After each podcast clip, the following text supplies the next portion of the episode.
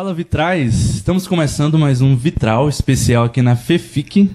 Sou o Madison Barreto. Eu sou o Bruno Santana. E hoje a gente vai bater um papo com o Emílio Garófalo. Já dá um oi aí, Emílio. E aí, povo, tudo bom? Mas antes, alguns recados vitralísticos, né? Se você está ouvindo esse episódio, uh, quero dizer para você que Todos os episódios que a gente gravou aqui na FEFIC já estão disponíveis, mas não para todo mundo, somente para os vitralistas já está disponível a série de episódios que a gente gravou aqui com vários autores, sobre vários gêneros aqui. Aqui tem gente de fantasia, de ficção científica, de suspense, romance, literatura infantil, dentre outros gêneros, e tudo isso já está disponível para quem é vitralista. Para quem não é, toda terça-feira está saindo um episódio dos que a gente gravou aqui cobrindo a FEFIC. Também para os vitralistas, está vendo todos esses livros aí que está aí. Tem mais livros ainda para chegar aí das gravações que a gente vai fazer hoje. Tudo vai ser sorteado para os vitralistas aí. Uma vez por semana a gente vai fazer algum sorteio de algum desses kits de livros aí. Inclusive os meus estão ali, O Céu de Roma Negra e Rosas pelo Caminho. Vão ser sorteados aí para os vitralistas também. E sendo vitralista, você nos apoia, né? Você sabe o rolê que foi, né? sim. Esses equipamentos aqui para a gente conseguir montar. Então você nos apoia é. para a gente conseguir melhorar a qualidade dos nossos equipamentos também, cobrir outros eventos, né? Tem muitos é. eventos uh, legais que acontecem aqui em BH mesmo, mesmo é. em outros lugares, que a gente quer conseguir cobrir, né? E trazer essas conversas para vocês. A gente, só um parênteses, a gente estava falando aqui antes, né, Emílio, sobre esses encontros, né? Quanto é legal encontrar gente, às vezes já se conhece só pela internet. E esses eventos, eles acontecem, e a galera se encontra, e, e tá aqui, assim, pro vitral é uma coisa, tipo assim, a pessoa às vezes está lá longe e tem um pouco dessa experiência Sim. também, né? Muito legal. Assim. Não, e até pra gente, algumas pessoas que a gente tem encontrado aqui que escutam o vitral há um ano é. e eu nem tinha ideia que essa pessoa existe, né? É, que legal. ela nunca mandou uma mensagem, nunca comentou nada. Aí de repente chegou aqui, tem uma, uma menina aqui adolescente.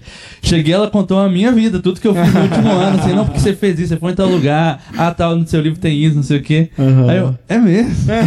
que legal. Você sabe disso tudo. É, brava, né? Muita gente é low profile mesmo, né? Sim, a pessoa é. tá lá só assistindo, só, só acompanhando, não fala nada. E tudo bem, se assim. Sim, sim, essas oportunidades perfil. são interessantes pra gente ver. Mas é legal a gente conseguir encontrar as pessoas pessoalmente, sim, e saber o o impacto, né, que está gerando aquilo que a gente faz, trocar experiências, né, ver o que outras pessoas estão fazendo, assim, né, muito, muito legal. Uhum. Mas é isso.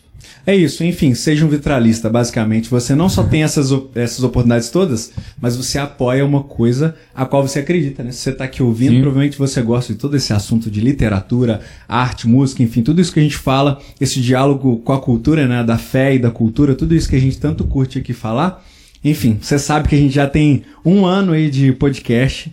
Se você gosta do que a gente faz, ou se você está conhecendo agora, enfim, considere apoiar e ser um mantenedor da nossa causa. Seja um vitralista e espalhe o vitralismo por aí. A gente tá falando isso agora. Mas vamos pro Emílio. Vamos lá. Cara, que legal tá te recebendo aqui, né? Sim. A gente se encontrar aqui na FEFIC. Ah, é legal que. Um, eu tava falando isso com a Sara, né? De que a gente tem pouca coisa de autores cristãos produzindo ficção aqui no Brasil, né? Se for pensar, cinco anos atrás, pensando nas grandes editoras, não tinha ninguém assim publicado. Tirando o Leandro Lima com as crônicas de Yolan, uhum. era, era difícil ver algum autor cristão sendo publicado numa grande editora, né, com ficção, né? E a gente está vendo um movimento acontecendo assim no Brasil nesse sentido, e eu creio que você tem uma, uma participação grande nisso, né? De você tem falado isso em palestras, podcasts, tem publicado livros também. É, eu até falei isso com a Sara, né? Que você escreveu livros para falar, gente, é possível escrever ficção, vai lá e escreve. Então, ter toda essa gente aqui, né, mais de 40 autores do Brasil, é um pouco influência sua também, né, de estar tá despertando gente para produzir ficção. Então, pra gente é, um, é uma honra poder de, bater Deixa eu só interromper, falar em coisa boa, o seu café chegou ali, né? Olha só, só, só fazer uma pausa. Podemos ir tomando um cafezinho. Também, da gente poder ter uma feira literária de ficção cristã é uma coisa inédita, assim, na, na, nossa, nossa história, né? Como, como igreja brasileira, como literatura no Brasil, né? Muito inédito. Então, eu queria que você respondesse um pouco disso. O que, que, que você tem visto, né? De todos os movimentos, sua participação dentro disso? Perfeito. Eu creio que o crente brasileiro ele gosta de ler, né? Nós somos um, um, povo que gosta bastante de ler, até pelo nosso treinamento de leitura bíblica. É, temos muitas livrarias evangélicas e tudo. Mas a parte de ficção cristã, ela nunca foi muito desenvolvida no que diz respeito aos autores brasileiros. A gente sempre teve alguma coisa, os óbvios C.S. Lewis, por exemplo, eu lembro de ler eu lembro de minha tia lendo para mim as Crônicas de Nárnia ali nos anos 80, aquela editora, aquela edição da editora ABU antiquíssima que eu tenho aqueles ainda, os bichinhos estão despedaçando assim. Aí é pela ABU? Era pela ABU, inclusive o primeiro livro se chama Os Anéis Mágicos. O que hoje é o Sobrinho do Mago, ele foi lançado inicialmente como Os Anéis Mágicos, ah, é? sabe? É. Que depois eles adaptaram, mas tinha isso, tinha algumas séries mais adolescentes, tipo série Cris, eu lembro que a minha irmã lia esses. Mas era sempre sempre traduzido. Produção brasileira, eu acho que ou era muito restrita, alguns autores lançavam independente, não se espalhava por aí, uhum. ou, ou, o Leandro, o Leandro é um que se botou a escrever e publicou três livros Sim. e aquilo apareceu, né? Foi sensacional. Mas eu, eu sempre gostei muito de ler. Sempre fui um leitor voraz de todo tipo de histórias, incentivado pelos meus pais, incentivado por outros familiares. E sempre tive vontade também de escrever as minhas histórias, né? Fiz muito disso, assim, quando criança, escrevia, assim, uns caderninhos, uma história maluca, sempre misturando alguma luta com futebol, que são as coisas que eu gosto, então juntava, assim, de alguma maneira, se misturava esses mundos aí. Uhum. Mas, sim, enquanto, enquanto pastor e professor de seminário de teologia, principalmente na área de cosmovisão, é, um dos assuntos que a gente lida muito é cosmovisão e arte, né? Esse é um assunto que é muito, muito denso, muito belo. Então eu sempre incentivei os nossos, nossos cristãos evangélicos brasileiros a produzirem arte cristã. E falava, a gente não tem literatura, a gente tem pouco, muita coisa talvez eu que não conhecesse já estivesse acontecendo. Mas de tanto falar para o povo fazer e também gostando de escrever, porque eu gosto de escrever, escrevia já livros de teologia, artigos teológicos, artigos sobre o cotidiano. Falei, quer saber? Eu vou, eu vou fazer esse negócio, né? Vou Sim. atender eu mesmo ao meu chamado, sabe? Sim. Depois de um tempo convocando o povo, vamos, queremos ver boas histórias e tal. Falei, quer saber? Eu, eu vou uhum. lá. E me meti a fazer essas, né? Comecei com, com algumas histórias e, e publiquei primeiro no, na minha paginazinha no Medium, medium.com, lá tem uns uhum. textos meus. E alguns foram, foram crescendo, alguns amigos liam, outros autores escreviam. E a gente resolveu ir para esse caminho de vou publicar, vamos para Amazon, vamos ver o que sai disso. Então uhum. assim foi, sabe? E de lá foi crescendo, né? Mas assim, é, porque o primeiro que você lançou foi, foi quando? Assim, que ano de, de ficção? Tá, a minha primeira história de ficção que eu publiquei foi uma, uma primeira versão do que depois se tornou O Peso das Coisas. Uhum. Que ele, o livro foi publicado em 2021, né, na, quando eu fiz um ano de histórias mas a primeira versão dele saiu online no Medium em 2019. 2019. Era quase que aquela história, bem menor, talvez uhum. metade em tamanho, mas já meio que aquelas mesmas linhas gerais de, de um casal que a história deles é contada através de cenas em aeroportos. Sim. Então foi de 2018 para 2019, por aí, em algum momento nesse, nessa época. É, se pensar, são, são quatro anos, né? Entra no que eu falei, assim, cinco anos atrás não tinha, não tinha ninguém, né? Assim, assim de, de uh, bem conhecido, né, produzindo literatura. É, eu estava falando isso também algumas pessoas aqui. Quando eu me decidi como escritor, na, há uns 11, 12 anos atrás, ali saindo da adolescência, 17, 18 anos, eu não conhecia nenhum escritor cristão vivo. Né? Eu nunca tinha vivo, assim, é, é, eu só via assim, procurando assim, cristão que escrevia, tinha sete livros, e é isso. Né?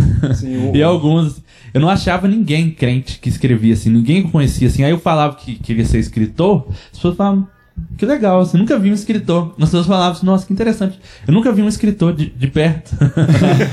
assim, todo mundo escritor um animal vi. exótico, né? É. A gente ouviu falar que existe no Himalaia ou Mas, alguma coisa assim. Nunca vimos por aqui, né? Sim, nunca sim. ninguém viu. Então, assim, fora do meio cristão já é raro você achar escritores é. brasileiros, assim, gente, gente se dando como escritor, porque quando você descobre um escritor, ele já tá no fim da, da vida, né? Isso, já, Ele já tá pra morrer. Muito, já tá... Mas assim, alguém que tá no ritmo, no início, no começo, e você tá vendo isso acontecer, é muito difícil. É, mesmo. sim, é muito, muito, muito raro, assim. Me falam também assim, de nossa, um jovem escritor, assim, eu falei, não, a maioria dos escritores começaram jovem. Uhum. Só que até eles fazerem sucesso, eles já estavam velhos. São uns 20 livros. e, e tem um negócio também que a gente sempre fala aqui, que é sobre as artes, né? Assim, principalmente para a igreja, né? A música é aquela que está mais em evidência, né, no geral, assim, por causa do uso no culto e etc. Uhum. E pensando assim em, em, no que o cristão consome, né? E muitas vezes tem umas artes que estão muito marginalizadas, né, digamos assim, né? Estão bem lá na periferia, assim, uhum. às vezes, às vezes é pouco investido, é, a música é mais fica essa, essa coisa mais evidente a gente tem dança, a gente já entrevistou pessoas de várias, várias áreas aqui, né? Então, assim, tem a pessoa da dança, aí tem a pessoa, sei lá, é, que faz é, teatro, é, teatro, cinema, né? exato, cinema, por exemplo. Mas às vezes é tudo muito marginalizado, né? E a, eu acho que a escrita tem um pouco isso também, assim. É, tem, tipo, a gente fala principalmente isso, da ficção, né? Você vai a, a, a, via tá aqui. Sim. Né? Aí você tem a margem, a, a, a, música tá aqui na via. É. Aí você tem a dança que tá aqui na margem, o teatro tá um pouco mais. Aí a literatura tá lá no meio do mar. entendeu? É, uma, uma estradinha de terra que passa é, ali assim, é no meio da vila, assim, né? É, tem a música do culto, aí tem a música pro dia a dia, a música mais alternativa e vai, e vai indo pra lá, né? A literatura Sim. tá lá no meio do mar. É, acho que a literatura tá lá, assim, e, e outras também, né? Você vê, o cinema tem gente produzindo, né? Tem alguns Sim. cineastas. Meu irmão mesmo é da, dessa, dessa ah, é? arte. Que massa. O Tércio Garófalo. Ele é, ele é uhum. cineasta. A, gente tem, a gente tem que conversar com ele. Tem, é, tem. Exato, ele adoraria, eu tenho certeza. Mas você vê, por exemplo, artes plásticas. É algo que dificilmente se encontra assim um cristão que fala assim, não, eu sou um pintor. Verdade. Ou eu sou um escultor. São coisas uhum. que você tem muita... Sendo que um dos mais especiais artistas plásticos do mundo é um cristão, uhum. conhecido como tal, o Makoto Fujimura. Ele, ele é lá de, de Nova York, né? Inclusive era da igreja do Tim Keller e tudo. Uhum. Escreve livros nessa área. Então, é, é, muito interessante mesmo. Mas a literatura, ela, talvez porque alguns cristãos têm uma visão muito utilitarista dela ainda, apenas como algo para para entreter as crianças, só que agora nós temos tablets porque precisamos de literatura, Sim. a gente entretém as crianças de um jeito mais, mais fácil, sabe? Uhum. E aí eu queria que você uh, nos desse um pouco do que você está falando, né, nas palestras aqui. Onde você deu um, o título da sua palestra era Por que ler ficção, né? Sim. E você até tem um, um livro sobre isso, que é uhum. Ficção é bom para pastor, né? Isso, é um artigo. É, sim, é um artigo, né? Eu li ele é um bom tempo, assim. Você escreveu ele antes de, dos seus livros, não foi? Foi, ele foi meio que. Depois eu atendi o próprio chamado do meu artigo, sabe? Sim, uhum, porque Mas... eu lembro de ter lido ele há um bom tempo, assim. É. Eu acho que, que seu nome chegou para mim primeiro com, com um desses textos, assim, tá. de ter visto na internet. Eu queria que você sintetizasse pra gente essa ideia. Por que, que o cristão deve ler ficção? Perfeito. E eu creio que vale dizer, quando a gente fala do cristão, juntando com o que eu acabei de dizer, que a gente tá falando de todos, não só das crianças, né? Porque uhum. às vezes as pessoas acham, eu já ouvi esse tipo de coisa, que, ah, eu gostava de histórias quando eu era criança, mas eu cresci, deixei as coisas de menino ainda atrás. Ainda acho que está citando a Bíblia certa, né? Ainda acho que está citando a Bíblia certa. Né? Mas não é isso. É, o, o, no artigo eu trato de como ficção é um mergulho na realidade, não é uma fuga da realidade. É o, é o examinar a experiência humana, a vida, tudo o que vem com isso por meio da, da ficção. E cristãos adultos talvez não entendam isso ainda. Muitas vezes, às vezes eu recebo, por exemplo, no Instagram, um pai, uma mãe que está meio assim: Ah, pastor, eu vi seus livros aqui, eu queria saber. Minhas, minhas filhas têm 5 e 8 anos, são bons livros para eles? Eu falei: Eu respondo, olha, tá, mas eu escrevi para você, uhum. muito mais que para suas filhas. A pessoa fica assim: Sério, é para é os adultos? É, para adultos, é para. Meio que assim, para os adultos fosse só os livros de teologia. Exato, crianças leem ficção e adultos Sim. leem teologia. Na verdade, é tudo junto. Então, no artigo, eu e eu, eu boto três pontos básicos. O primeiro deles é, é, o deleite mesmo. É a alegria de que ler é bom, é uma, é uma coisa que enche o coração, que distrai a mente, que, que trabalha a imaginação. Então, é, é uma delícia. Quem gosta de ler sabe como é bom você se mergulhar ali numa história que se passa 500 anos atrás, 500 no futuro, na sua cidade ou num outro planeta, seja onde for, e você sumir ali por horas, ou por meia hora que seja. É, quem gosta de ler conhece a experiência de você estar tá com um livro na mão e você, qualquer dois minutos que você tiver na, esperando o ônibus, na fila do banco, alguém atrasou, você. Não preciso ver o que está acontecendo aqui, não é possível. Não acredito, o vampiro pegou o padre. Não acredito, você fica louco assim, e, e alguém chega para conversar e você. querendo continuar a sua história, porque é uma delícia. Então a primeira razão de que ler ficção é bom é porque é uma delícia mesmo. Sim. E a gente não precisa ter medo e nem diminuir esse aspecto, sabe? Sim. Quando a gente aprende isso é bom, não é bom? não, é uma delícia. Sim. É, tem esse aspecto da imaginação, né? Eu fico imaginando o quão é importante para a imaginação isso. Se você está lá lendo um livro e você está entretida porque a sua imaginação está sendo é, está se engajando com aquela sim, história, está sendo formada. E hoje, é claro, a gente, igual você falou do tablet, né? Hoje tem muito mais coisas mais prontas, né, para nossa cabeça, né? Enquanto a leitura, ela ela tem esse esforço, né, ao mesmo tempo assim, de você ler, de você imaginar, mas ao mesmo tempo isso está te formando, né, de alguma maneira, né? Com certeza. Você vê, é, o celular é um negócio que é, é esse, esse viciozinho. Eu, eu vejo, às vezes, assim, eu tô dirigindo, eu paro no sinal, me dá, assim, uma vontade é. de... Eu sei que eu vou ter 30 segundos ali de abrir o celular e ver se tem um WhatsApp, Sim. se tem uma notificação no Twitter, se tem um negócio... Porque é um negócio que engaja a gente o Sim. tempo todo, né? Então, é meio até desesperador. Então, eu me forço eu sempre saio com um livro na mão, para onde eu vou. Legal. Para tentar preencher esses pequenos vazios, lendo duas páginas. Um livro de papel. Livro né? de papel. Uhum. Porque se eu abrir o meu aplicativo do Kindle, entre chegar no Kindle, eu vou Sim. ver vários numerozinhos ou, ou sinaizinhos uhum. me indicando é. que alguém me falou alguma coisa, que alguém disse alguma coisa. Então, um livro de Mas papel. Esse, esse é um ponto, assim, ainda dentro de deleite, é que eu acho que talvez a literatura consegue a reduzir a nossa ansiedade, assim, né? Sim, Porque a, o celular, a, né, a, gente que vive nessa era tecnológica, essas coisas nos deixam ansioso, porque é muita informação ao mesmo tempo, né? É, é assim, a, essa geração, então, que a gente está vivendo de TikTok, desse feed infinito de vídeo, sim, nossa, sim. eu fico eu fico estressado quando vejo esse feed infinito de vídeo, assim, porque é muita informação, a pessoa está falando de um assunto, aí já vem, você encosta, aí já muda e, é. e, tudo muito rápido, porque tem que ser falado aquilo ali em um minuto e meio. Né? E na literatura eu tenho que simplesmente. Não tem nada, só tenho letras na minha frente, mesmo que seja um livro ilustrado, mas a maior parte vai ser texto. E é isso. Chato, não chato, tem chato. luzes piscando. não tava vendo outro dia uma piada no, de Reels ou TikTok, é assim. É, alguém tentando contar uma história, e aí, gente, não sei o que, não sei o que, todo mundo conversando, blá, blá, blá, blá, não sei o que. Aí ele pega uma televisão e põe um vídeo, que agora eles estão fazendo isso no TikTok. O vídeo só do TikTok não basta. A pessoa, ela coloca um outro vídeo embaixo, com uma com um vídeo tipo assim aleatório é uma pessoa fazendo um negócio cozinhando um negócio muito rápido ou seja, o nível de distração, né? No TikTok, dentro do TikTok, alguém tem que botar alguma coisa. Você já precisa de uma pra distrair. pra distrair. Exato, que loucura, Isso né? É preocupante mesmo, cara. É. Você vê uma propaganda que eu vi de relógio, um relógio assim, de pulso analógico. Uhum. Eu não lembro qual era a marca, mas falava assim: para que você que quer saber a sua hora, que hora, quer saber as horas sem ter ver que tem 5 mil mensagens não lidas. Nossa, sim, faz sim, todo sentido. No seu smartwatch você vai abrir para ver a hora, você nem lembra de ver a hora, porque você veio no seguinte. Sim. Então é um foco, é uma ideia de foco mesmo. E a leitura permite isso. A leitura, uhum. diferente, por exemplo, do cinema, às vezes você tem a mesma obra, foi adaptada ao cinema, ou foi adaptada uhum. a uma série da Netflix, ou seja o que for. Mas você tem que andar no ritmo que o diretor, que o cineasta dita. Sim. Quando você está lendo, não, você anda no seu ritmo. Você pode esticar aquilo por muitas horas. Do mesmo jeito que às vezes a gente não quer parar de ler, tem dias, tem livros que eu quero parar de ler porque eu não quero que acabe. Falo, não, hoje eu não vou ler mais, não, porque eu, não, eu sei que faltam só 20 páginas, eu estou gostando demais, eu vou segurar, eu não vou ler hoje. É. Vou... é uma experiência muito diferente, né? A história no texto e a história na, no, no filme.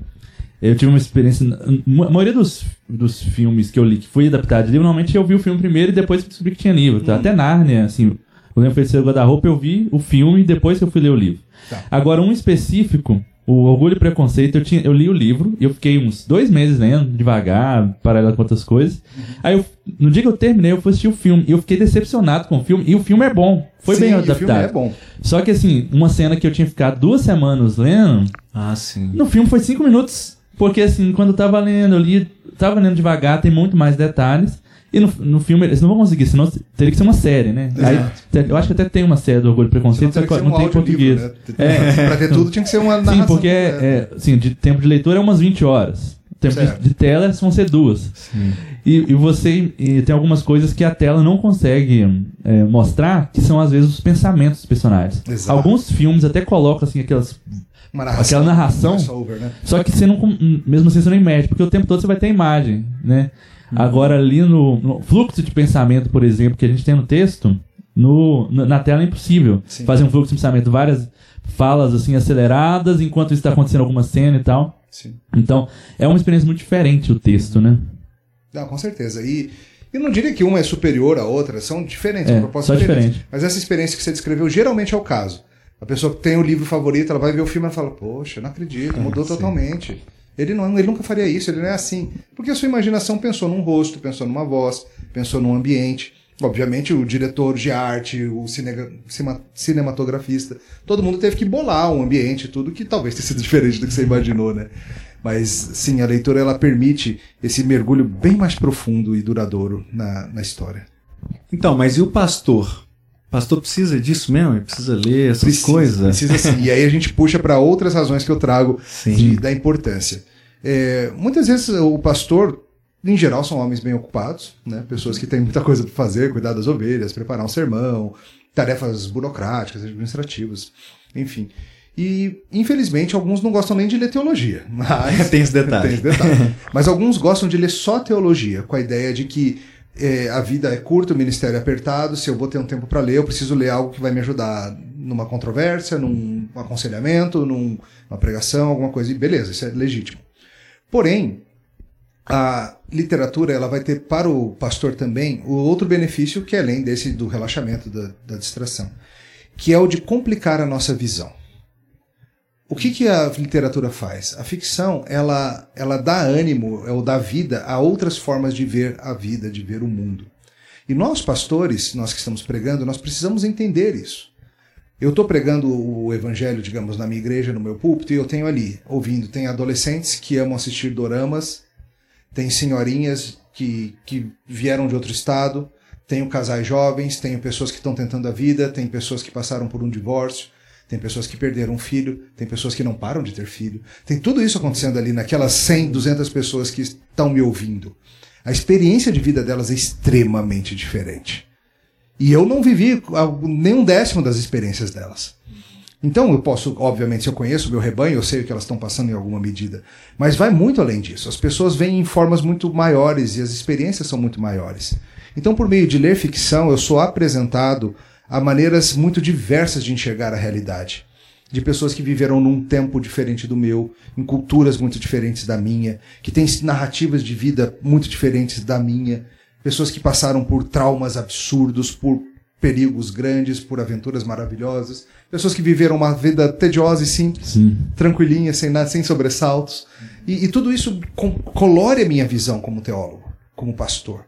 Me ajuda a sair de mim mesmo. Porque nós temos esse modo padrão, né? Eu interpreto a realidade com, com as minhas lentes e meio que eu imagino que é assim e pronto. Mas como é bom você você ver as coisas de outro jeito. A Bíblia é muito séria nisso. Nessa ideia de que nós devemos ser prontos para ouvir prontos para ouvir, tardios a nos irarmos, tardios a falarmos, e isso vai mais do que só na conversa. Muitas e muitas vezes, quando eu estou aconselhando um casal, por exemplo, eu escuto o ponto de vista dela e eu falo assim: ela tem toda a razão. Até que eu escuto ele. Aí eu falo, ah, você tem toda a razão. e claro que nenhum dos dois tem toda a razão. Provavelmente Sim. é algo mais complexo, mas isso é um exemplo simples de Sim. como a vida é diversa. E, e às vezes eu estou olhando de fora, eu tinha o meu julgamento, ele mudou com uma opinião, ele mudou com uma, ele muda com a terceira, porque essas perspectivas estão trazendo nuance para eu entender como a vida funciona. Isso não é relativismo, uhum. não é que uhum. qualquer perspectiva é válida, mas é a ideia de nuance. E a literatura me ajuda nisso, ao me jogar nos olhos, pés e vidas de outras pessoas. Então começa por aí. Sim. É, a gente tem uh, uma, um olhar viciado nosso, né, de ver o mundo a partir da nossa, da nossa experiência, né? Perfeito. Então, se a gente não, não, não ter essa empatia de tentar enxergar o mundo pelo olhar do outro, né? A, a, gente não vai conseguir se relacionar bem, bem com o outro, né? E a, e a, literatura vai nos ajudar nisso, né? Você citou exemplo de ontem, né, na palestra, assim, que eu, eu não sou mulher, eu não sou negro, eu não passei por abuso, mas eu posso ler um livro de alguém que está nessas três condições e, e, e sentir um pouco do que ela sente, né? Uhum. É, e, e, exatamente por ser no, no papel, assim, né? Ou, ou mesmo que fosse um Kindle, mas ser o texto, que eu vou ficar um tempo maior me relacionando com aquilo, é, a experiência é um pouco maior, né? Porque eu vou ter que. Isso mexe com a imaginação, que o Bruno falou, né? Que talvez no, no cinema, né? No filme, já tá tudo entregue ali, ajuda um pouco a ficção ali do filme, né? A gente sente emoção, tem todo, outros recursos, né? De, de trilha sonora, Sim. todos os efeitos, a atuação dos atores e tal, que já mexe um pouco com a nossa emoção. Só que é um, é um período curto, né? E, e, a gente tem que imaginar menos, né? Porque já tá é. tudo ali, já tá entregue pra gente. Mas né? eu acho que também são aspectos aspectos da imaginação diferentes, talvez, né? Sim, sim. Bota fé? É, sim. É. Porque são forma, é, é, é, formativo de qualquer forma. Sim, né? sim. É, eu falo assim, porque de alguma maneira, quando você vê também, você interpreta, né? Uhum. O que uhum. você está vendo, assim. Pessoas veem de formas sim. diferentes também.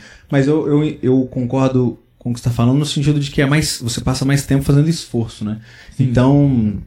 Não sei, é difícil também, né? É, eu acho que essa questão do tempo investido ela pesa também. Porque Sim. às vezes eu assisto um filme de uma hora e meia, Acabou o filme, é filme legal, beleza. Sim. À noite eu já nem lembro do que eu assisti, dependendo. Uhum. Alguns filmes marcam e ficam com a gente. Sim. Mas muitos a gente realmente se vão. Agora, se você investiu ali 20 horas de leitura ao longo de 3, 4 semanas, uhum. aquele livro andou com você por muita coisa. Ele uhum. andou com você, ele foi para lá, ele foi para cá, ele pegou. Você o leu quando você estava cansado, você leu quando você estava triste, você leu quando estava uhum. animado, uhum. você leu depois da vitória do seu time, você leu depois da derrota do seu time.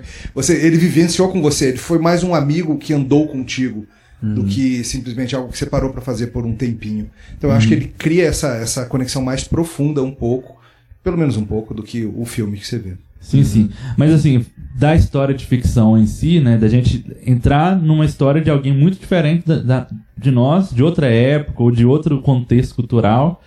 É, assim, histórias que eu já li que se passam, sei lá, África, né? Ou China, sim. ou né, Inglaterra, assim. E a, toda a cultura daquilo ali, eu não teria a oportunidade de, ir nesses lugares todos e viver tudo aquilo, né? Eu não, eu não tenho tempo de vida suficiente para ir todos esses uhum. lugares, conhecer todas aquelas culturas, ter todas as experiências. E isso só dos contemporâneos, né? Sim. Porque às vezes é a Inglaterra do século XVIII é, ou é a é. China do século XV, então é. aí nem disponível está, não adianta ter dinheiro. Sim, Você não tem como ir. Mais, né? Mas na, no, na literatura, ali na ficção, eu vou conseguir ter essa experiência, né? E a simpatia, né, que você falou, de perceber outras experiências de vida muito diferentes da minha. Coisas que não fazem sentido. A gente às, às, vezes eu converso com alguma pessoa e que a, a, lógica de vida dela é completamente diferente da minha, assim, e, assim tem coisa que pra gente é óbvio e pra outra pessoa é um absurdo, né? Sim. E, e vice-versa, assim, né? E, e, na hora que você escuta a história daquela pessoa, até numa conversa mesmo, né? Começa a fazer sentido um pouco por que, por que, que a pessoa vê daquela forma, né? Sempre que eu escuto aquela frase assim, ah, eu não consigo entender como tem gente que. Ah, uhum. é, muitas vezes a gente vê isso, né? É, essa frase mostra justamente essa falta de empatia. Sim. Porque existe muita gente que faz isso, ou vive disso, ou pensa isso. Então, assim, para nós que estamos com uma grande comissão em mãos, uhum. parte do que o Senhor Deus nos entregou é justamente fazermos discípulos de todas as nações, ensinando-nos a guardar todas as coisas que Ele tem comandado. Então, passa por isso passa por como que eu vou construir pontes evangelísticas, pontes apologéticas, pontes de aconselhamento entre essa pessoa que eu olho para a vida dela e falo, não consigo imaginar como que alguém seja. Sim. É bom que você comece, porque Cristo te deu a tarefa de ir lá e tentar se conectar com ela. Sim. E se você a olha com desprezo, você dificilmente vai vai ter essa disposição para talvez na sua visão se rebaixar ao nível dela ou, ou ir ao encontro dela. Então isso ajuda muito a gente a ver pessoas melhor, sabe? Sim. É, eu fico pensando nessa questão teológica, por exemplo, quanto que. Uh, eu imagino que tem um aspecto é, para o próprio pastor ou para o próprio teólogo, né, da interpretação, a forma como ele vê, isso muda, mas na forma da comunicação também, né, para fora. A gente teve. Saiu recentemente, né? Não sei quando vocês estão ouvindo isso aí, mas enfim. Alguns episódios atrás aí a gente teve um especial do Tim Keller, né? E aí a gente tava lembrando, tipo assim, de umas ilustrações que ele usava, né? E quanto que isso esclarecia para as pessoas o que ele tava dizendo, né? Então, assim, aí que ele fala da Madonna, né? Ele fala da Madonna no, no Ego Transformado e tal. Uhum. Então, assim, esses exemplos, ele fala de Tolkien, fala de Lewis, né? Uhum. É, é, o quanto que parecia, e uma das coisas que a gente comentou muito é quanto que parecia que o Keller sabia o que a gente estava passando, assim, sabe? Porque uhum. existia uma empatia muito grande na escrita dele, né? Sim. Mas eu imagino que tem a ver muito com isso, assim, e, é, você falando aí, e eu lembrando das coisas que eu li dele e os exemplos que ele citava, ele parecia ser essa pessoa, assim, de, com uma imaginação muito rica, né? Eu concordo, e creio que é, tá para sair um livro do Colin Hansen agora sobre o Keller. Uhum. Já saiu em inglês, acho que está sendo traduzido. Vai falar muito sobre essa formação intelectual dele, o que, que ele lia, o que, que são as obras que influenciaram. Legal. E, e sim, a literatura era muito forte. E, e, como você falou, às vezes a gente está lendo um livro que você fala assim: alguém deu um nome para algo que eu já senti e não tinha nome. Nossa, sim. Ou alguém descreveu é uma sensação legal. que eu achava que era só eu. Sim. E é tão legal ver que não só outros, mas existe até um, uma descrição, uma solução para isso.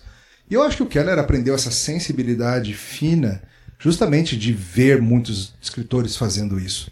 Porque uma das coisas gostosas da literatura também não é só você mergulhar em outras situações, mas é você se ver. Quando você percebe assim que de repente uma chinesa do século XIV ou um inglês do século XVIII eles passam por dilemas que ressoam aqui dentro, embora seja uma distância cultural imensa. Mas você fala assim, cara, eu já estive no lugar dele, eu sei exatamente o que ele está sentindo. E eu acho que eu sei o que ele vai fazer, sabe? Porque você, você reconhece a trajetória, você vê ali o seu coração exposto. Então, mergulhar nisso ajuda você a, a, a entender melhor o que é o ser humano e assim tá mais apto a ministrar para o ser humano em todas as formas que a gente chama. Outra é, coisa.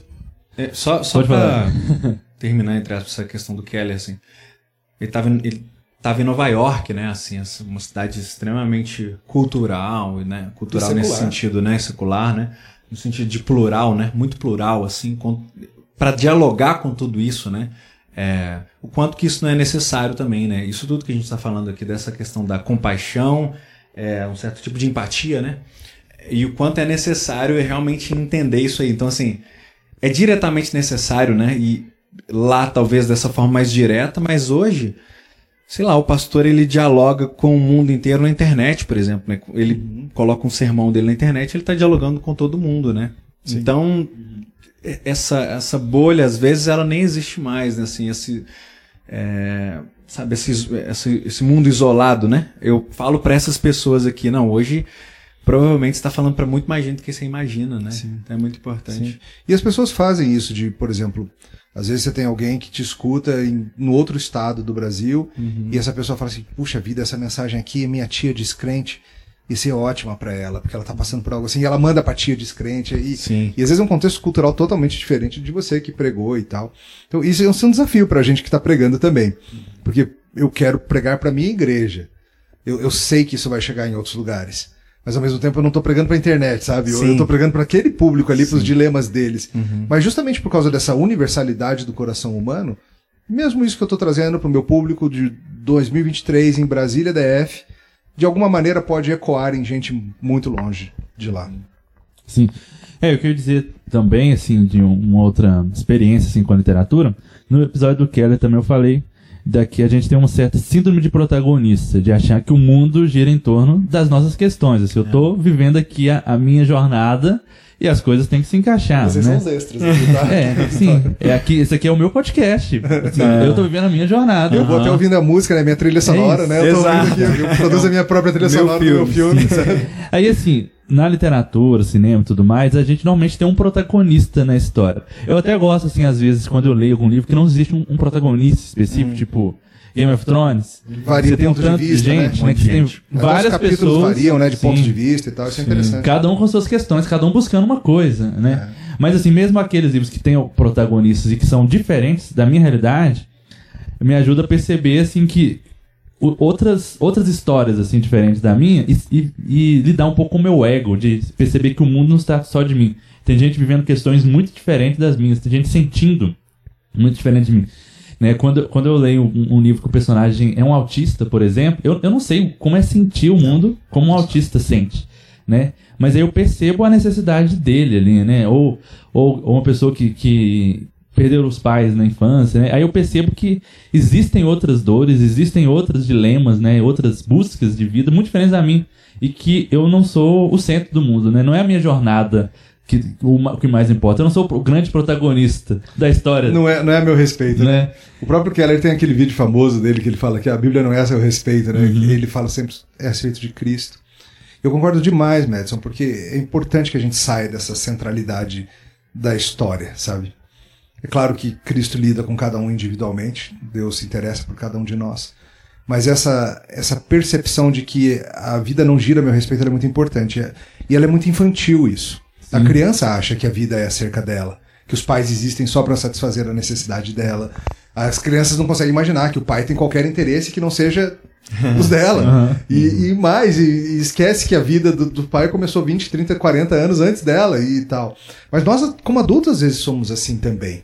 Sim. E a gente, por exemplo, tem ovelhas que acham que a vida do pastor é só acerca dela, e o tempo dela é, do pastor é só acerca Sim. dela. Pode gente... ligar três horas da manhã. É, e, e, tudo mais, sabe? A gente pensa que, que tudo existe a nosso respeito. E que se a a gente vê o pessoal tendo uma conversa ali no canto e fala, estão falando de mim. Uhum. Tipo assim, não, cara, estão falando de outra coisa. ninguém liga, ninguém Tem liga. aquela frase famosa assim, você se preocuparia muito menos com o que as pessoas pensam de você se você soubesse o quão pouco elas pensam em você.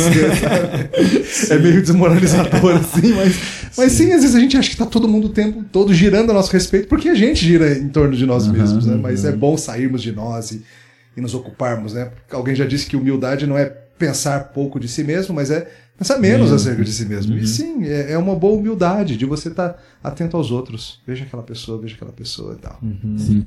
Mas aí, você falou até agora duas razões, né? Qual é a terceira? Então, é, eu acabei trazendo um pouquinho a terceira, que é essa ideia da, de construção de pontes. o gerar empatia, ele não é só pela empatia em si, embora ela seja valiosa, mas é bem com o objetivo de você ser capaz de ministrar a pessoas muito diferentes. Eu vejo, às vezes, por exemplo, pregadores que, que hoje estariam sei lá, na faixa dos seus 60, 70 anos. Alguns transitam muito bem para falar com gerações mais novas, mas alguns apenas se irritam com as gerações mais novas. Eles olham, por exemplo, para a turma de 20 anos, por exemplo, a geração dos boomers, olha para os millennials e fala assim: essa geração tá perdida, esses meninos não querem Sim. nada, esse povo não tem compromisso com nada, Sim. o mundo vai acabar, que essa bom coisa apocalíptica, isso, assim. Porque aí então mais isso, né? Assim, e assim, e, tu, e, eles olham para essa geração quase que com desprezo mesmo. Uhum. E não sabem se comunicar com essa turma que não seja o dando pancada. Uhum. O vamos meninos, e não sei o quê. Ao invés de ver que é uma turma que vê o mundo de um jeito diferente, é uma turma, uhum. por exemplo, que, que já cresceu na era digital né? Eu, eu não cresci na era digital, tenho 45 anos. Eu lembro quando a internet entrou na minha vida. Uhum. Várias das pessoas que estão aqui na feira não, não se lembram de a vida sem uhum. internet, né? É uma, é uma coisa diferente. Esses meninos novos aqui são assim. eu lembro. Aqui, essa turminha, né? Os garotos aqui. Eu lembro, tá? Da discadinha. Quando uhum. a discada entrou na minha vida. Você lembra quando a discada entrou na minha vida?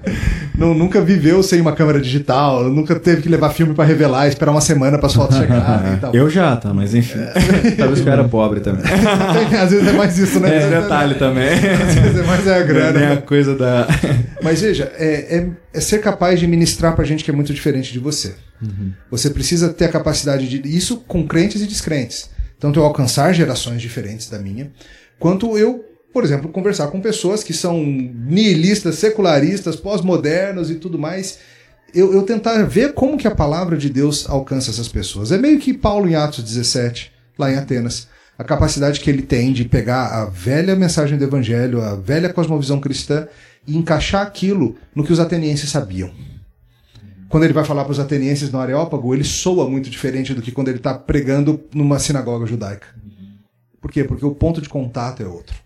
Ele sabe que não adianta ele falar assim, como disse Jeremias. Aqueles caras não sabem quem é Jeremias. Uhum. Sabe? Ele, ele, começa de outras formas. Ele não deixa a Bíblia. Sim. Mas ele vai por um ângulo diferente. Por quê? Porque ele conhece aquela turma. E fica óbvio que ele conhece porque ele cita poetas gregos, ele traz referências culturais na sua mensagem. Ele, ele traz um monte de coisa ali que fica claro que Paulo entendia o jeito grego de pensar. E por isso ele traz. Eu estou agora pregando primeiro aos Coríntios e eu estou naquela sessão ali no final do capítulo 9, início do capítulo 10, em que Paulo usa várias metáforas esportivas. Que ele fala sobre o atleta correndo, sobre a coroa incorruptível, sobre não, não esmurro o ar, mas eu dou no olho, esse, esse tipo de coisa que ele fala. E o que acontece? Os judeus, como Paulo, eles não tinham uma tradição de jogos esportivos. Não tinha campeonato de futebol de Jerusalém ou campeonato de vôlei de Belém, não tinha essas coisas. Mas os gregos amavam isso. Uhum. E Paulo, quando passou por Corinto, certamente na sua passagem por lá, ele deve ter visto os Jogos Istmicos, que eram jogos concorrentes dos Jogos Olímpicos, que aconteciam no Istmo de Corinto, e eram em honra ao deus Poseidon, o deus dos mares. Né? E ele acontecia a cada dois anos, e pelos que estudiosos falam, provavelmente Paulo estava lá no de 51 ou 52, não lembro o ano exato. Caramba, que legal. Então o que, que Paulo faz? Então, então, ele deve ter assistido uma Talvez ele tenha dessa. ido aos jogos, ou no mínimo viu a movimentação cultural uhum. da cidade uhum. sobre isso. E ele percebe que para falar com os corintos, ele pode usar a linguagem do esporte, porque eles entendem de luta, eles entendem de corrida, eles entendem do, das exigências do agonia zomai, a agonia que o atleta tem, uhum. submeter e sujeitar o seu próprio corpo à disciplina.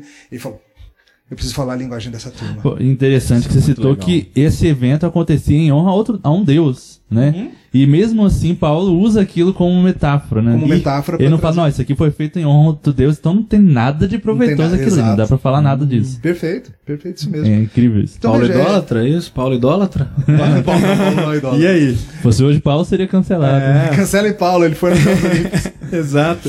Então, e é, é isso que você falou antes, né? Que ele muda essa ótica, assim, usa outros exemplos, outras ilustrações, mas ele não está relativizando, né? Isso não, é não é relativismo. Nunca. E eu acho que a galera confunde isso, né? É. Quando alguém usa uma ilustração diferente, principalmente na arte, eu acho, quando a gente vai com outra visão e tenta conversar mais, fazer esse diálogo. E o vitral, é, é legal a gente falar sobre isso, porque o vitral é sobre isso, basicamente. Tipo assim, como que a gente conversa com a cultura, assim? Perfeito. É, às vezes é uma, é uma coisa complexa, né? Mas olha só o esforço de Paulo, né? Assim, uhum. Poxa, Paulo com certeza tinha muito para dizer sobre a cultura dele né? Ele tinha muito, muita coisa na cabeça. Ele passou muito tempo estudando a própria cultura. Exato. Ele poderia só ficar cuspindo coisas ali, né? E ele seria, assim, um bom teólogo, ele seria, sei lá, um bom pregador, mas ele escolhe é, um bom pregador assim, no sentido de orador, né? Ele falaria muito bonito e tal, mas talvez ele não comunicaria tanto, né, quanto ele Sim. comunicou, né? Sim. Ele, ele podia ele não tenta transformar os corintos em judeus. Uhum. E, inclusive, essa é uma das brigas dele com lá na carta de Gálatas, né? Que os judeus que vinham de Jerusalém queriam que os, que os convertidos da Galácia se tornassem judeus, com a circuncisão, com as leis alimentares, com tudo mais. E Paulo fala: de jeito nenhum, não precisa. Porque o evangelismo ele não significa uma massificação cultural. Uhum. Ele significa que a palavra de Deus vai entrar e vai transformar estruturas culturais, sim. Certas culturas, certas coisas têm que mudar mas ela não precisa mudar tudo. O objetivo de, do evangelho, das, das missões, não é transformar todos em judeus culturais. É que todas as culturas da terra conheçam a Cristo e com expressões diferentes, em alguma medida, sirvam a Deus também. Massa. Isso é lindo demais. Né? Massa. E aí, assim, uh, você já tem. Vai, vai para 15 livros de ficção publicados, Correto. né? Quantos? 15, isso 15, 15 Saiu o 15 ontem. É, e tem alguns, assim, que, que a galera comenta bastante, né? E tem, uhum. tem duas perguntas que a gente recebeu dos vitralistas Exatamente. específicas, né? Legal. Tem uma que é do. Eu, eu, tenho dificuldade de falar o, o, nome do livro, do Shitsu. Sobrenato Shitsu. Sobrenato Shitsu. que o, a pergunta até, assim, o corretor não, não, não mudou a palavra, né? É Shitsu, né? É, Sobrenato Shitsu. Mas... Sobre, sobrenato Shitsu. Isso, Achei ó. a pergunta, Bruno. Mandar um abraço aí pro é, pro Delescão, MC Delescão, abraço. é, é, e ele é MC mesmo, tá legal. De, de rap, é, mano? De, ele, não, ele é batalha. Ah, de batalha. De batalha e tal, então é muito legal. Inclusive a gente, falando sobre essa questão de diálogo, né? A gente tá com um trabalho de missão urbana com essa galera, sabe? De, de batalha de, de rima e tal, uhum. assim, um, um, diálogo. Imagina, tipo assim, Paulo passando na frente da batalha de rima, Já olhando a hip hop e falando assim. Essa galera imagina. tem uma velocidade mental inacreditável. É absurdo. Eu fico uma agilidade mental. Né? Como pode? né? Não é? Enfim, pois se é que não for Deus, né? Enfim, o Dalescão pergunta assim, ó, sobre o final, né, do livro Sobrenar Tuxisto. É... Shih Tzu. É, em que o cãozinho é visto no céu. Foi apenas uma sacada narrativa ou ele acredita que isso pode ter algum fundo teológico? Beleza. É, o nome do livro é Soblenato Xisto, porque ah. isso é como uma criança. Então ele acertou, tá vendo? Tá. Ah. Mas é porque a, a história, algo está acontecendo que Shih Tzus, esses cãezinhos, eles começam a manifestar poderes mágicos, inexplicavelmente, Sim. assim. Eles conseguem. Só os Shih Tzus. Só os Shih Tzus. Eles conseguem desaparecer de um lugar e aparecer em outro. Eles abrem um pote de comida sozinhos. Eles se teleportam de um cômodo para o outro. Ninguém explica o fenômeno, mas ele é bem documentado pela ciência. Todo mundo sabe o que está acontecendo. Ninguém tem a menor noção de como. Felizmente, eles são benevolentes. Para dizer, eles nunca usam esses poderes para o mal. que bom. Mas então eles começam a ser apelidados no Brasil de sobrenato shitsus. E a, a criança da história, ela quer que o papai compre para ela um sobrenato xisto, que é como ela fala, entendeu? Então essa é a forma da criança tentar dizer uhum. a palavra, por isso que é uma coisa meio, meio embolada mesmo. Uhum. E, e, sim, eu escrevi essa história porque eu queria discutir um pouquinho é, um princípio que às vezes, às vezes se perde na, na fé evangélica, que é o do cuidado com a criação. A Bíblia fala muito sobre esse assunto, sobre a nossa responsabilidade para com a criação que Deus nos deu. Tem um texto que eu gosto muito de Provérbios 12, 11, que diz que o homem justo atenta para as necessidades do seu animal mas o ímpio é perverso. Uhum. Então, uma das coisas ligadas a ser um justo diante de Deus é quem cuida bem dos seus bichos. Então, é um livro que eu trago uma, essa história fantástica para conversar sobre esse assunto. E sim, a pergunta é se eu acredito que temos animais na nova criação. Sim, a Bíblia é bem clara nisso. Nós, quando nós vemos, por exemplo, as profecias de Isaías que falam sobre a nova terra, Eles sempre descrevem animais na Nova Terra, por exemplo, a vaca e a ursa comendo juntas, a criança brincando com cobras sem medo. Então, dá uma procurada depois nas profecias de Isaías 11 e outras que falam sobre a nova criação, sobre o reinado do Cordeiro, e sempre descrito nesses termos. Paulo, em Romanos 8, fala que a criação está gemendo por antecipação, aguardando o dia da redenção. Uhum.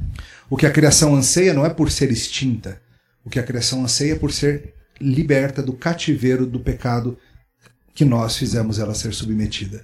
Então, quando nós pecamos, a Bíblia descreve, o mundo, o mundo quebra, por assim dizer, Deus submete essa criação à vaidade, a, a terra passa a nos resistir, os animais passam a ser nossos inimigos, e assim por diante. Mas as promessas de redenção são de que o mundo vai ser refeito e toda a criação vai finalmente habitar em paz e não, não haverá mais dano nem morte no santo monte do Senhor. Então a expectativa é essa mesmo de nós e bichos, não no céu agora intermediário, mas na nova terra, quando Deus refizer todas as coisas. Se poderosos ou não, não sabemos, né? Se é, sobrenato shitsus, não. não sabemos. Se capazes de teleporte, só o Senhor sabe. Vamos ver. Sim. Como é que ele gosta da minha ideia? Aí, tá vendo?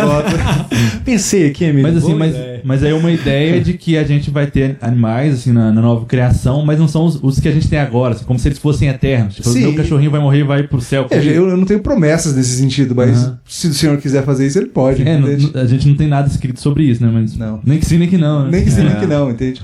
A Bíblia Pode certamente ser. fala sobre animais na nova criação. Isso é, é, lembra, a criação ela, ela não pecou, quem pecou fomos nós. Uhum. Né? Tem uma frase que eu gosto muito do, do, grande George Whitfield, pregador calvinista, né? que ele fala assim: sabe por que, que os, as feras rugem e rosnam para você? Porque elas sabem que você é inimigo do Criador delas. No. É pesado colocar assim, né? De novo, nós somos os heróis da história, nós somos o protagonista. Mas não, biblicamente a única parte da criação física que é descrita como inimigo de Deus é a humanidade. Uhum. As feras do campo não são inimigas do Senhor. Os tubarões não são inimigos do Senhor. Claro, tem, tem os anjos maus, mas eles não são criação física, né? Mas da parte material, só nós mesmo. A inimizade é colocada por Deus, mas eles serão restaurados. É, é a esperança. Mas assim, não existe uma, uma maldade, talvez, mesmo nos animais, que, que é a herança da nossa queda? Eu creio que quando a Bíblia fala sobre a terra sendo corrompida, e por exemplo, até cardos e abrolhos surgem, a gente não sabe como isso mexeu exatamente na, na criação, mas a gente pode falar num instinto de caça, de morte, de disso, daquilo, mas no, eu não creio que exista a crueldade como existe no, uhum. no, ser humano, entende? Eu acho que sim, às vezes o urso polar caça a foca e fica comendo, ele não tá nem aí se ela tem um filhotinho, ele não tá preocupado com isso. Mas isso é muito mais um instinto de, de alimentação do que. Mas eles não fazem crueldades como nós fazemos, sabe? Uhum. esse instinto maligno de vou fazer o mal por fazer o mal. Sim. O instinto de sobrevivência, né? Sim. Tem mais aí, mano? Uma outra pergunta aqui do Lucas Ventura, brabo, teólogo. É, o relato do clássico Cruzeiro e Atlético. Chegamos aí no assunto. É, no livro Lá Onde o Coração Faz a Curva, é real. Sou muito grato a Deus pelo ministério do pastor e é um grande, é, é um grande pregador com uma sensibilidade incrível. Agradeço pelo carinho das palavras. Não, o relato não é real. Uhum. Eu, não, eu, nunca fui a um Cruzeiro Atlético, nunca nem fui a um jogo no Mineirão. Preciso, eu preciso oh remediar é bom, isso aí. Eu já fui ao Mineirão fazer uma, um passeio guiado, ver o museu, aquele, aquele negócio. Desceu lá naquele. Foi, foi até a beira do campo, é. tudo lá. Não, naquela. Já... Como é que chama aquilo? É. Tirolesa? Não, não. Não, não, não. Tirolesa no Mineirão? Tirolesa no Mineirão, que ela desce lá de cima, assim, passa por cima das arquibancadas. Acabou, né? Ah, a pessoa caiu lá, né? Caiu? Não vai, não. não vai, não. Então não é boa Acabou mas a tirolesa. teve durante muitos anos, assim, a tirolesa. Caraca, não, não é, Enfim, mas Então, assim, não, essa experiência do jogo especificamente não aconteceu, embora Sim. eu já tenha tido experiência de ir a jogo com meu pai e tal. Uhum. Inclusive, um deles, algo parecido aconteceu no sentido da gente sair antes do final do jogo, meu pai preocupado com o trânsito, aquela coisa toda, né? Aquele engarrafamento, e a gente perdeu o gol porque a gente já tinha saído. Ah. Foi o gol nos acréscimos. A gente ouviu do estacionamento a torcida. Nossa. Eu assim, pai. eu te falei pra gente não ir embora. ah, filho, a gente vai na TV depois. Tipo. Mas no, no outro livro, o Então Se Verão, tem, uma, tem um jogo do Palmeiras e São Paulo que é contado lá. Esse eu fui mesmo. Final do Campeonato Paulista em 92. Fui com meu avô. Foi muito bom. São Paulo 2x1 um no, no Verdão. Foi ótimo. Hum, legal. Pra qual time você torce? São Paulo. São Paulo mesmo. Legal. É, tá sofrendo um pouco, mas vamos lá. É, Continua aí. Eu tô te estranhando, na verdade. Você tá ganhando. Eu é. Aquele olhar desconfiado, isso não vai durar. O que, que tá acontecendo? Tem um jabuti em cima da árvore. Sabe aquele negócio não do tá jabuti na árvore? Eu não acompanho nada de futebol, sou completamente eu perdido também, eu que, que tem. Né? Ah, e tem um, a gente tem um operador ali, o Matheus. Que, que ele acompanha. Que manja. ele sabe, né? Deve saber a escalação do São Paulo, sabe tudo. e assim, é, caminhando também pro, pro final assim, do papo, o é, que, que você dá assim, de, de dica pra galera assim, de, que quer ir para essa linha de escrever, de produzir ficção, né? É, pontos a pensar, tanto é, enquanto cristão, assim, de cuidados que tem que ter, uhum. mas também de, de uma liberdade criativa, assim, né? Legal. De se, se, permitir criar e tudo uhum. mais. É, e se você pudesse citar junto aí referências, né? Não sei como é que foram as suas referências também nesse caminho. Olha, eu acho que o escritor, ou quem quer começar a escrever, ou quem já está escrevendo, e hoje à tarde eu vou falar um pouco mais sobre isso na palestra, mas é, tem algumas coisas que a gente tem que desenvolver. A primeira é, óbvio, a ferramenta do nosso trabalho, a escrita em si. A gente tem que estar tá sempre crescendo enquanto escritor. Tem tantos livros, tem cursos, escrita criativa, tem, tem um livro que eu gosto muito do Stephen Koch, que chama é, Oficina do Escritor, eu acho que é esse o nome do livro ele é excelente em, em, falar sobre diálogo, sobre narração, sobre descrição, sobre como entrar isso, como entrar aquilo. Então, assim, desenvolver a ferramenta escrita é muito importante, Massa. sabe? N não paremos isso. É, isso pode acontecer de várias formas, inclusive com bons editores que te ajudem bons amigos, leitores beta, que possam ler seu material e falar assim, faz sentido nenhum isso aqui que você escreveu. Porque às vezes na nossa cabeça faz, né? Sim. A gente fala, ah, ficou claro isso aqui. Às vezes eu, as pessoas falam de um livro meu e falam assim, ah, então você deixou aquele final aberto, né? Eu falo assim, não. pra mim tá não, claro. Pra mim tá claro que, que se resolveu. Mas aí claramente alguma acontece demais, Sim. então provavelmente houve uma deficiência minha escrita uhum. mesmo, que eu podia ter deixado mais claro. Mas a gente tem que ver a média dos leitores. Tem que ver assim. a média, né? Se de 10, 7 falaram alguma coisa, é. eles devem estar certos. Provavelmente eu, eu que não fui muito claro uhum. mesmo. Uhum. Mas, então, desenvolvimento da escrita é, é, fundamental. Estudar mesmo português, isso, ler, enfim. E a, o desenvolvimento da cosmovisão cristã. A gente não pode assumir que o mero fato de nós sermos crentes significa que a gente tem um entendimento bíblico de assunto A, B ou C. Sim. Lembra, Paulo fala em Romanos 12 sobre nós renovarmos a nossa mente e não nos conformarmos a este século. Isso é um movimento constante na vida do cristão.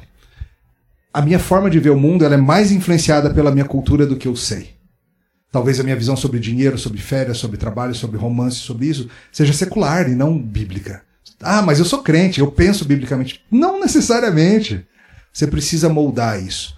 Então, o cristão que escreve, ele precisa estar sempre também crescendo como cristão. E usando os meios óbvios para isso, os meios de graça.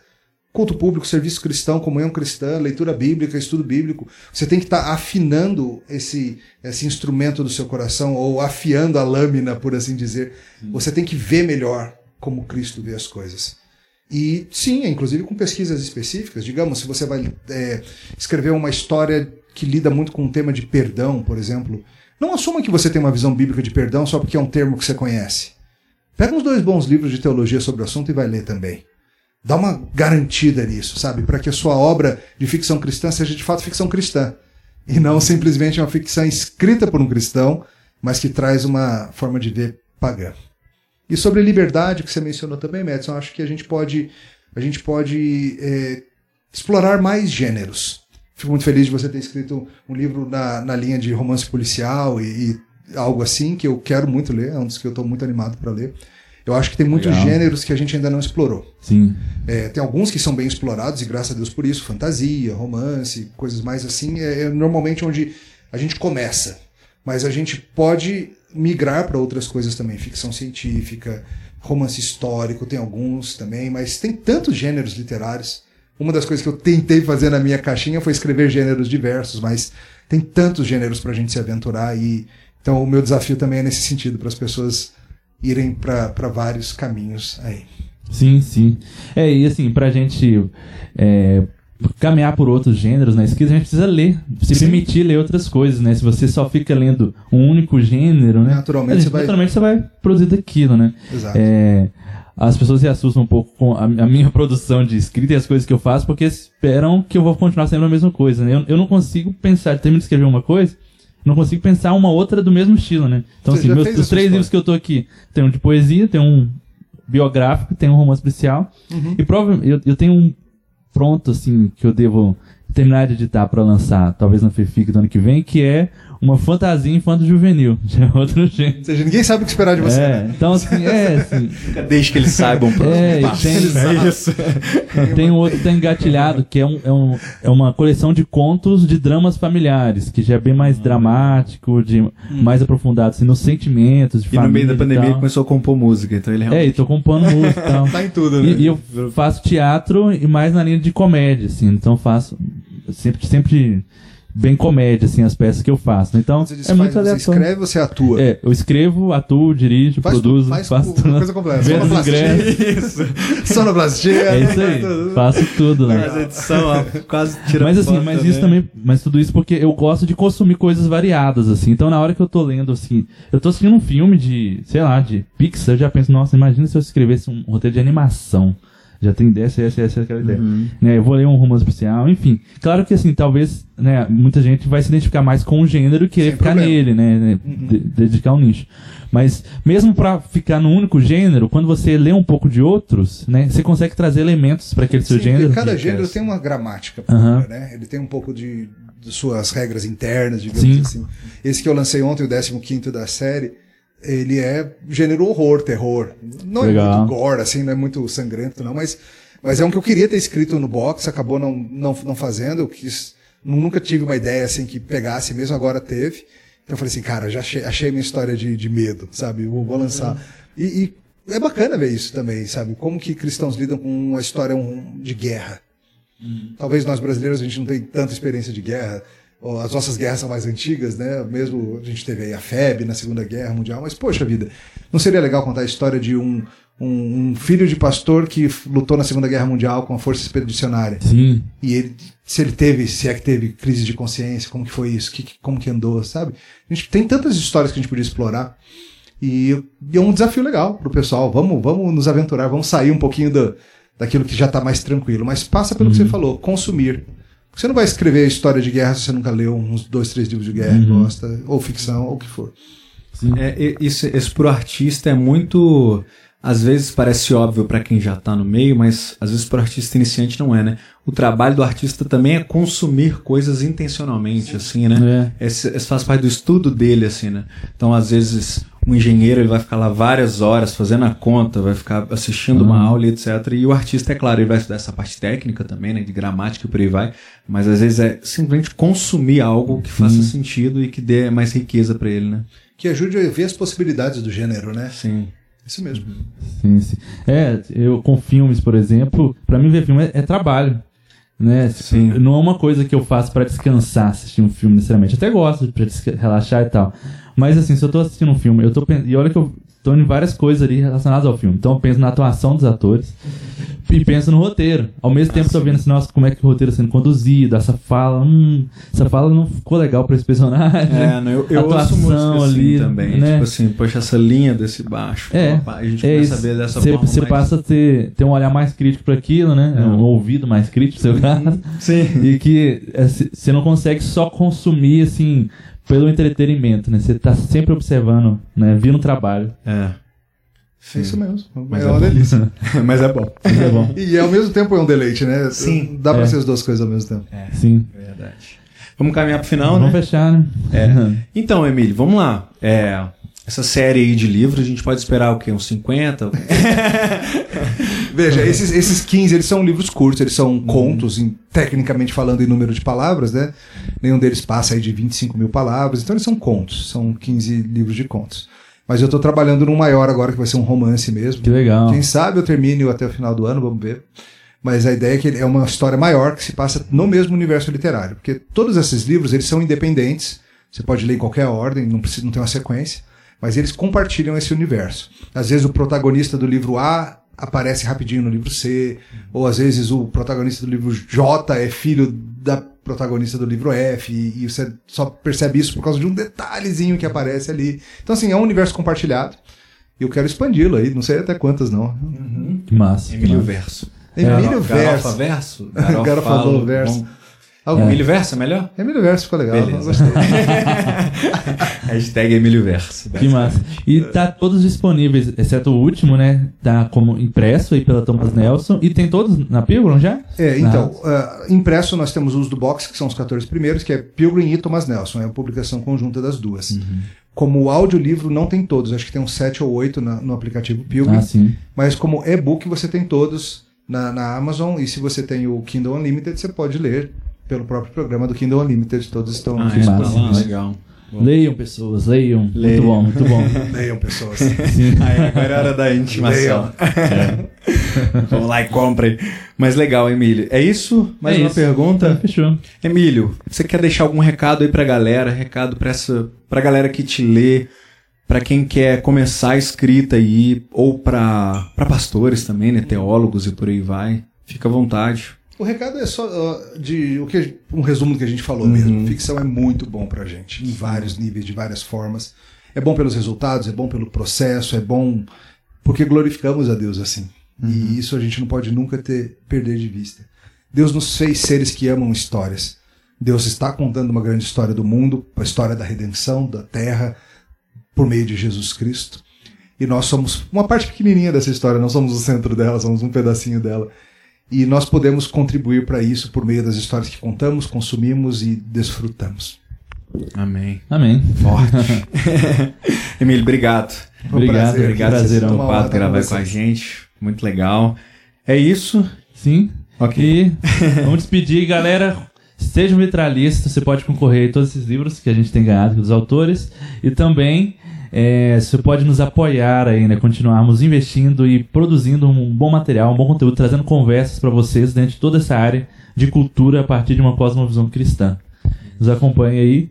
Mais uma vez, Emílio, muito obrigado e vamos despedir aí para essa câmera do meio. Um tchauzinho pra galera. Tchauzinho pra do meio. Valeu, galera. Tchau, tchau, gente. Até mais. Tchau, tchau.